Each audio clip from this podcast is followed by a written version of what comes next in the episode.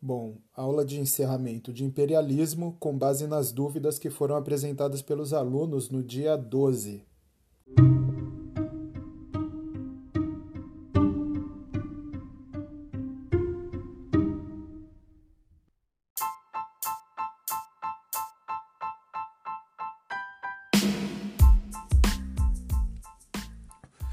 Pergunta quando surge o imperialismo, né? Então, se o cara está me perguntando quando surge, é porque ele não estudou nada e ele quer uma aula desde o princípio. Eu não vou fazer isso.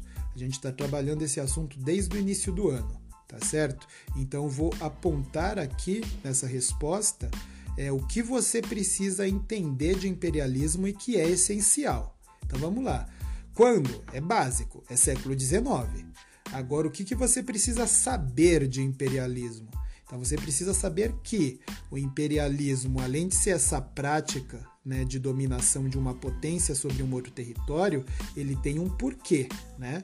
Então essas potências elas vão dominar outros territórios porque houve a necessidade de obtenção de mais lucro por parte do industrial na Europa. Tá? Então a indústria na Europa, o sistema bancário na Europa queria mais lucros e para obtenção de mais lucros, o Estado, né, os estados, os países europeus vão trabalhar em função desse industrial para a conquista de novos territórios que vão servir como fornecedores de matéria-prima barata e vão servir como fornecedores de consumidores, ou seja, vai ser formado ali um mercado consumidor a base da força, mas vai ser formado ali mercados consumidores. É, entendendo isso, você entende é, pontos principais aí do que é o imperialismo e não só quando ele surge. Agora, por que a Europa, né, os países europeus, têm necessidade de criar novos mercados consumidores? É simples. O mercado consumidor europeu não dava conta de consumir tudo que era produzido. Um dos pontos para isso acontecer é que o trabalhador na Europa ele começou a ser extremamente explorado e ter ali baixos salários e subempregos. Então você tem, como consequência disso, subconsumo. O que é subconsumo? é aquele cara que ele trabalha pra caramba e ele não consegue consumir o principal do que é produzido no país dele, né? Então esses industriais ali não vão melhorar o salário, o ganho do trabalhador, eles vão justamente procurar novos consumidores, tá? Então você não melhora o bem-estar da sua população, você busca em outros territórios né, a criação de mercados consumidores, além, como eu já disse, da obtenção de matéria-prima barata.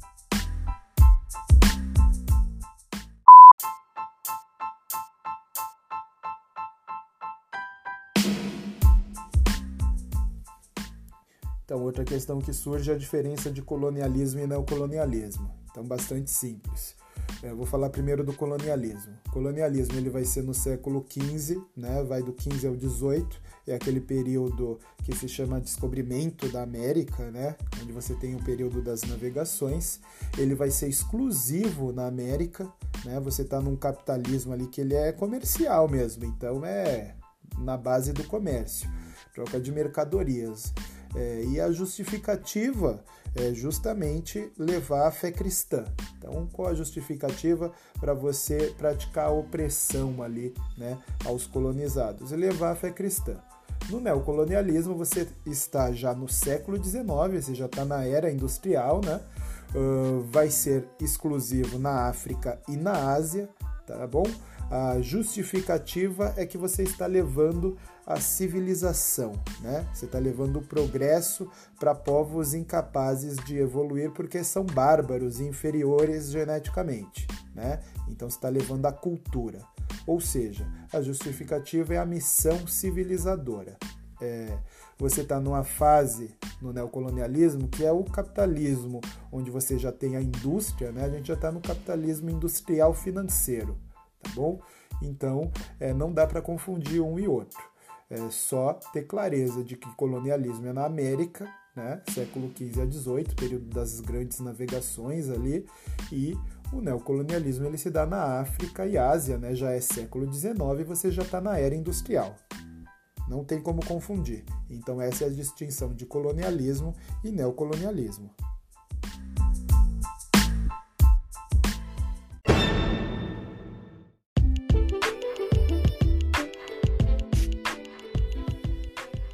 Outra pergunta questiona se o darwinismo social foi criado por Darwin. Não, o darwinismo social não foi criado por Darwin. Então, Darwin tem uma série de estudos, né, onde ele fala ali da evolução das espécies. Tá? Uh, o que fizeram foi pegar os estudos do Darwin, distorcer e aplicar ao ser humano é, como se existissem várias raças, né? E raças humanas. Então já fica meio estranho, né? Raças humanas. Existe uma espécie só, isso eu já expliquei.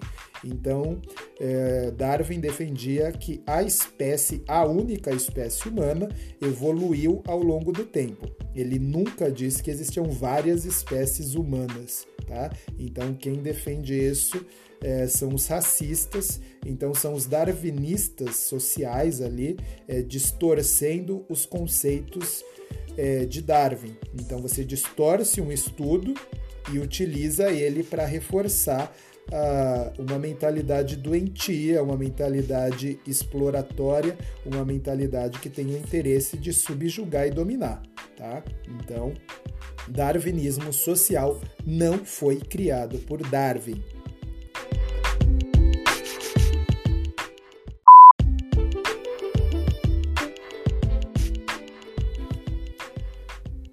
Me perguntam aqui da Revolta dos Boeres. Revolta dos Boeres ou Guerra dos Boeres, a mesma coisa.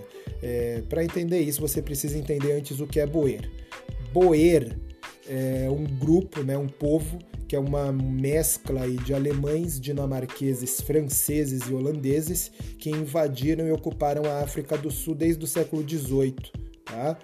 Uh, o comum entre todos eles é que predomina a religião protestante o que, que vai acontecer? No século XIX, no auge do imperialismo, a Inglaterra também quer a região. Então a Inglaterra vai para essa região que já é ocupada é, pelos holandeses, né? A Inglaterra começa a enviar uma série de imigrantes, uma série de colonos ingleses, e aí você tem a briga armada, né? Os ingleses começam a querer direitos no território e você vai ter o conflito entre boeres, né, e o Império Britânico os boeres vão sair derrotados em 1902, tá? E essa região passa a ser parte do Império Britânico. Uh, quem que vai ser prejudicado nisso tudo, nessa briga de colonizadores aí, quem vai ser prejudicado são os negros nativos da região, tá? Uh, Pode-se dizer que os negros da região só adquiriram é, direitos políticos é, igualdade na década de 90. Então, é, na década de 90, o Nelson Mandela consegue pôr fim ao apartheid, né, se torna o primeiro presidente negro né, e determina a igualdade entre brancos e negros. Tá? Então, vale a pena também dar uma estudadinha aí no que foi o apartheid. Bom, tá explicado aí o que foi a Guerra dos Boeres, tá? Então, conflito entre o povo boer e os ingleses.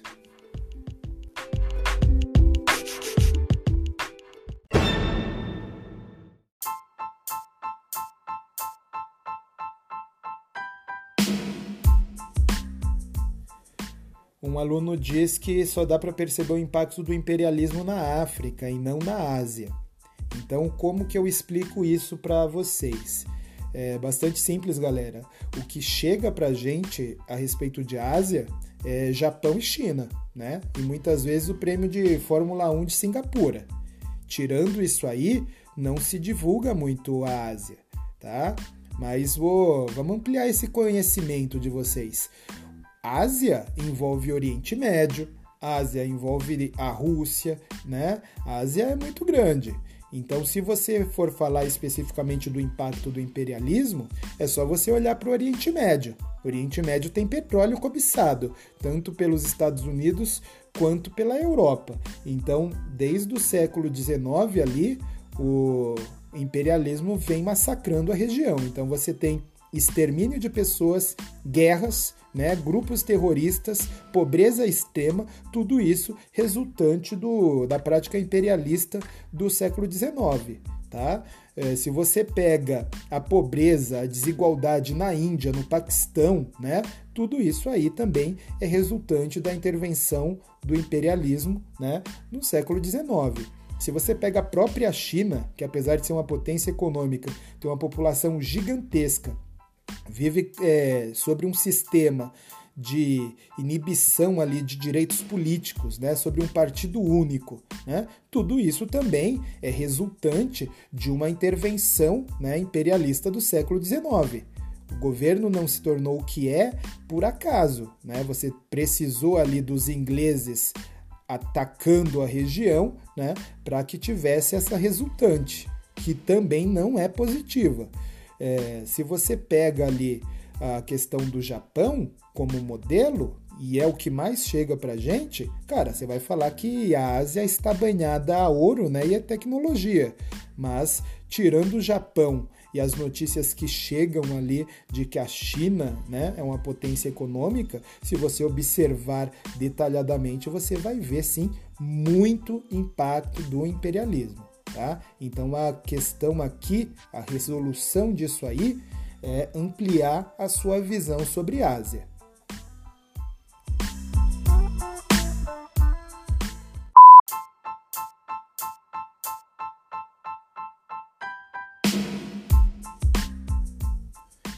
Um aluno pergunta é, colonialismo, qual era o propósito e se ele se opunha ao absolutismo.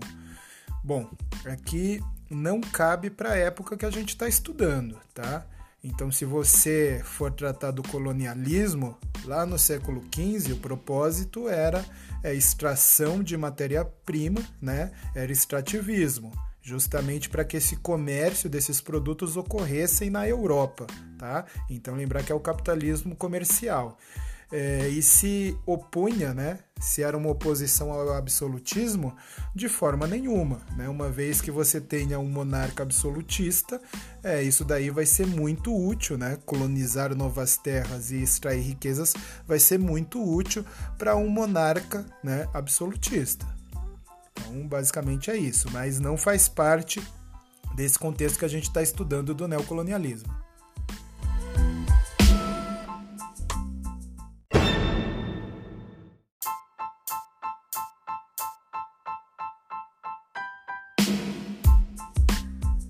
Um aluno pergunta se o europeu é, prejudicou né, o conquistado na prática do imperialismo. É lógico que sim.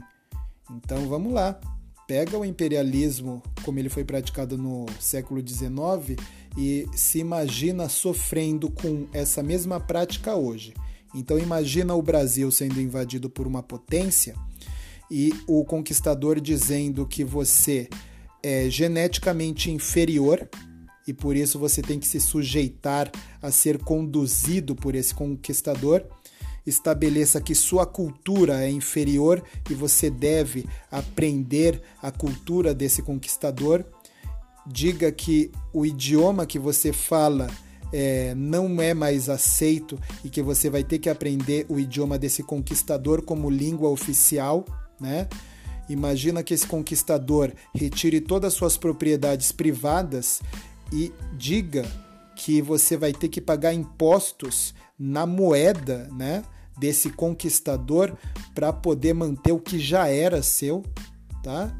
E se você não acatar o que for imposto por esse conquistador, você vai ser passivo não só de prisão, como perca da sua vida. Então é bastante simples de entender né, como que o europeu prejudicou tanto africanos como asiáticos. Tá? Então é óbvio que o imperialismo prejudicou os conquistados. Tá? Eu não entendo como se pergunta isso, parece que não leu nada sobre o assunto.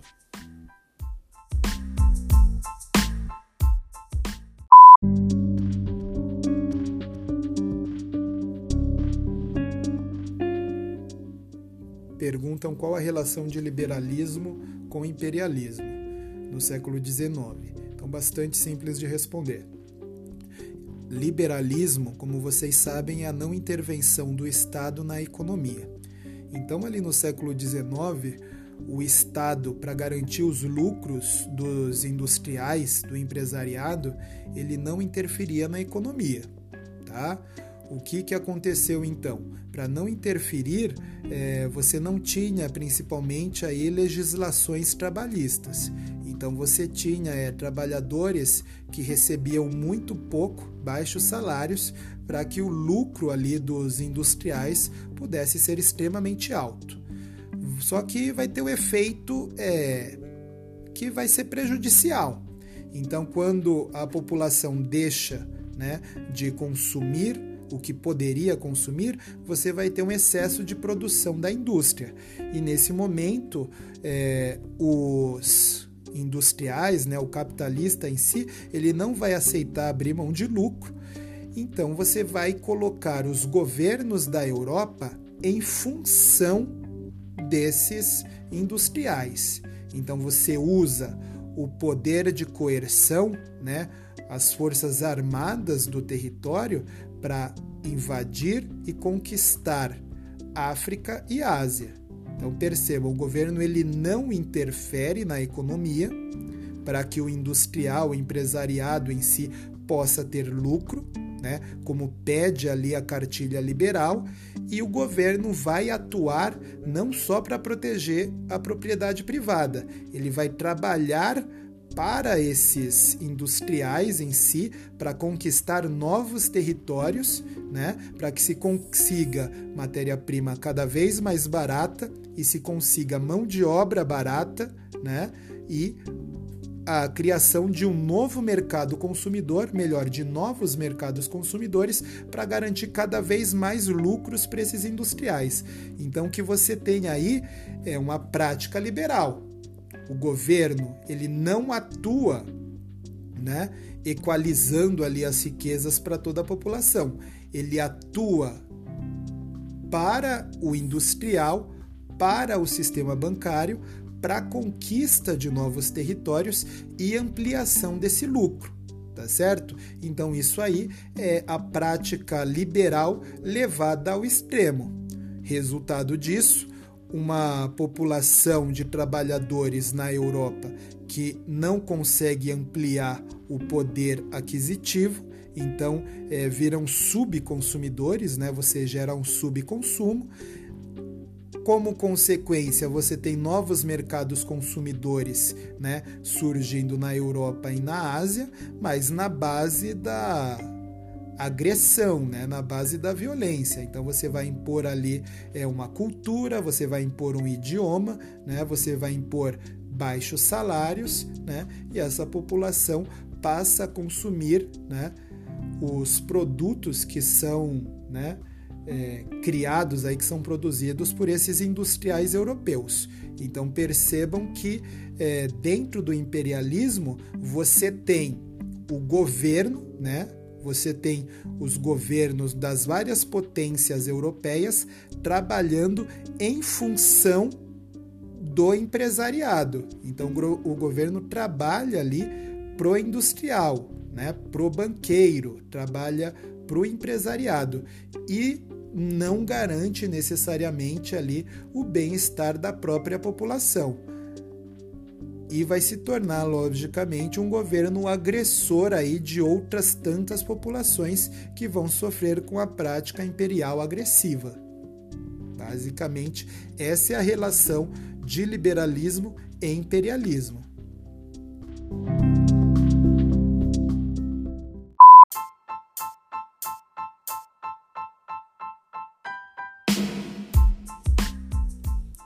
O aluno pergunta do neocolonialismo na atualidade.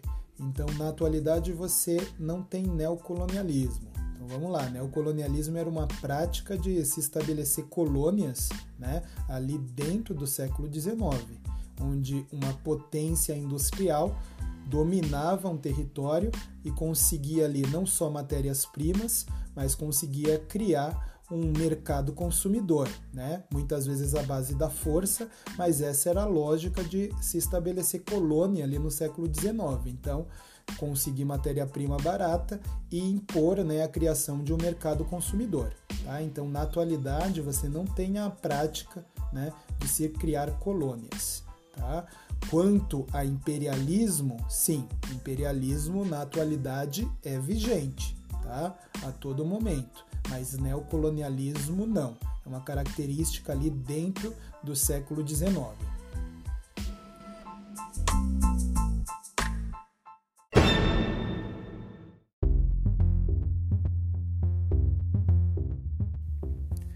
Me questionaram aqui se o imperialismo continua hoje e qual a diferença do passado. Bom, bastante simples. O imperialismo continua assim hoje. A diferença de hoje para o século XIX é que no século XIX você tinha a criação de colônias, né? Você conquistava com força armada algum território e impunha uma colônia. Hoje você não tem mais isso, tá? É, porém, a prática ela é semelhante.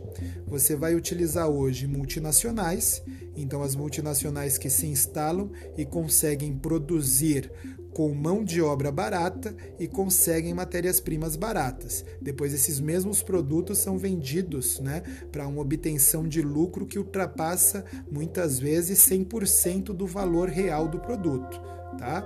É, outro ponto é a influência cultural. Você não tem mais a necessidade de impor um idioma à força através de um bom marketing né, e de boas multinacionais que vão influenciar economicamente a cultura e a política, você vai tendo a necessidade né, de se adaptar a novos idiomas. Porque, vamos pegar o exemplo do inglês, o inglês virou a língua do comércio. Né? Então, porque hoje em dia é quase uma obrigação aprender o inglês? Por causa que é uma língua aí de mercado. Né? Bons trabalhos hoje cobram o inglês. Então percebam que isso também é uma, um resultado indireto né, do imperialismo norte-americano. Tá? Uh, outro ponto aqui que a gente pode abordar é a questão da influência política. Então, se você pega aí a União Europeia, né? Se você pega a China, se você pega os Estados Unidos, eles têm uma prática imperialista que muitas vezes ela se dá na base da diplomacia e política. Não é necessário invadir um território, né? Todo mundo sabe que um, numa negociação entre Estados Unidos e Brasil, por exemplo, o Brasil sai perdendo em amplo sentido, né? Uma negociação com a China também sai perdendo em amplo sentido. Muitas vezes, quando a negociação, quando a diplomacia não flui bem, né, fica subentendido que esses países são potências nucleares. Então, que você não tem como enfrentar esses países num conflito armado, tá certo? Então, isso daí também faz parte é, do imperialismo, isso também faz parte do script aí da geopolítica mundial. Tá? Então percebam que o imperialismo ele atua ainda hoje de diversas formas, né? A influência cultural hoje ela se dá através das músicas, do cinema, né? Da internet. Hoje a gente conhece muito mais de artistas norte-americanos, por exemplo, do que do de um país aqui ao nosso lado. Ninguém vai saber explicar, por exemplo, sobre é, o que as músicas mais tocadas na Argentina, os atores mais populares na Argentina, né? Mas a gente sabe muito bem uh, o top 10 nos Estados Unidos, né? E conhecemos não só atores, mas conhecemos músicos, né? Conhecemos toda a classe política e artística aí dos Estados Unidos, também de determinadas regiões da Europa, né? E do que é periférico a gente conhece muito pouco, mesmo que esteja aqui do nosso lado, tá certo? Então o imperialismo ainda hoje ele é praticado.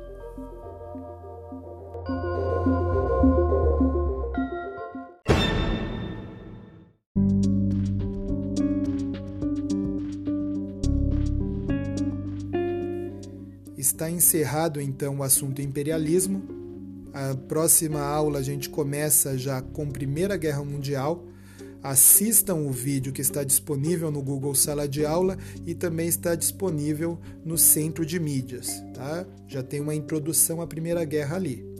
Então, basicamente, encerro imperialismo esclarecendo essas dúvidas que vocês me apresentaram né, ali no dia 12.